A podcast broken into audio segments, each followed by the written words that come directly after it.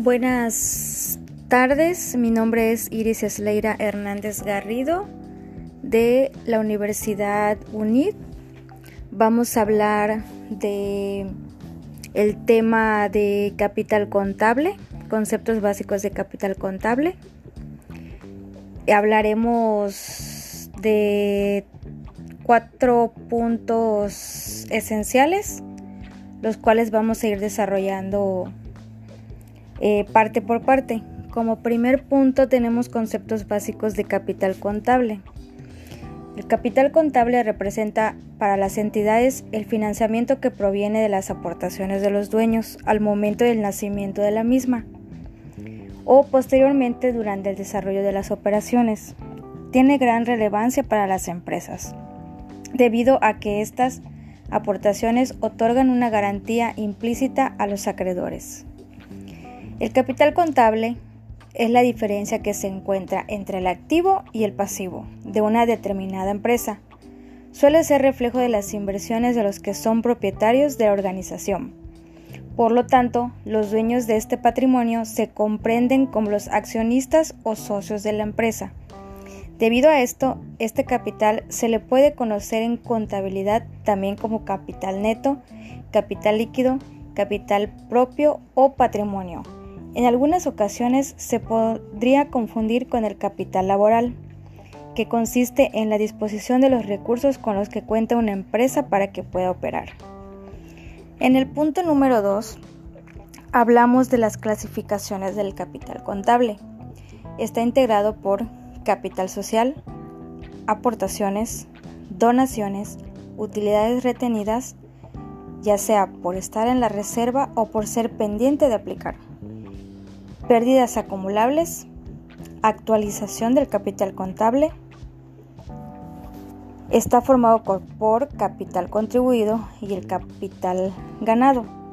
Capital contribuido se refiere a las aportaciones de los dueños y donaciones recibidas por la entidad.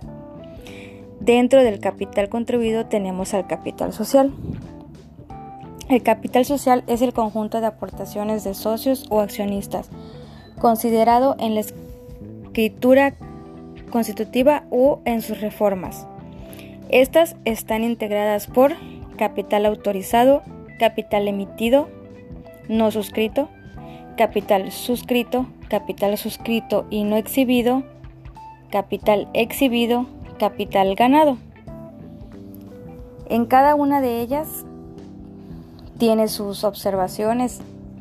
En el capital autorizado no emitido lo construye la diferencia entre el capital de la sociedad autorizado de la escritura y la cantidad que se ha puesto a suscripción.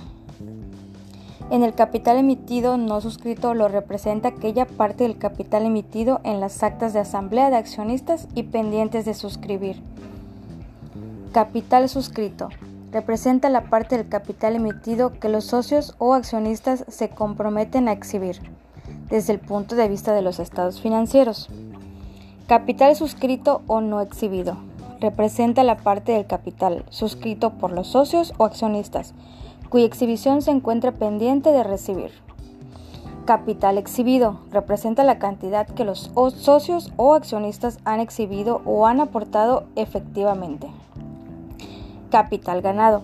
Se refiere al resultado de los de las actividades de la entidad y de otros eventos o circunstancias que le afecten como el ajuste por recuperación de los cambios a los precios que se tengan que reconocer.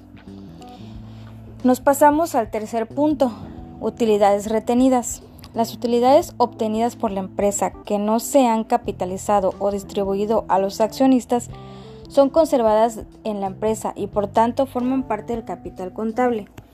Se clasifica en utilidades retenidas, aplicadas a reserva de manera específica, construidas por disposición de la ley o de la escritura constitutiva de la empresa. Utilidades retenidas pendientes de aplicar en la parte de las utilidades retenidas que no, que no han sido aplicadas para un fin específico y por consiguiente se encuentran libres. Están integradas por las utilidades acumuladas pendientes de aplicar en años anteriores y la utilidad o pérdida del periodo. Como último punto tenemos Efecto de la inflación sobre el capital contable.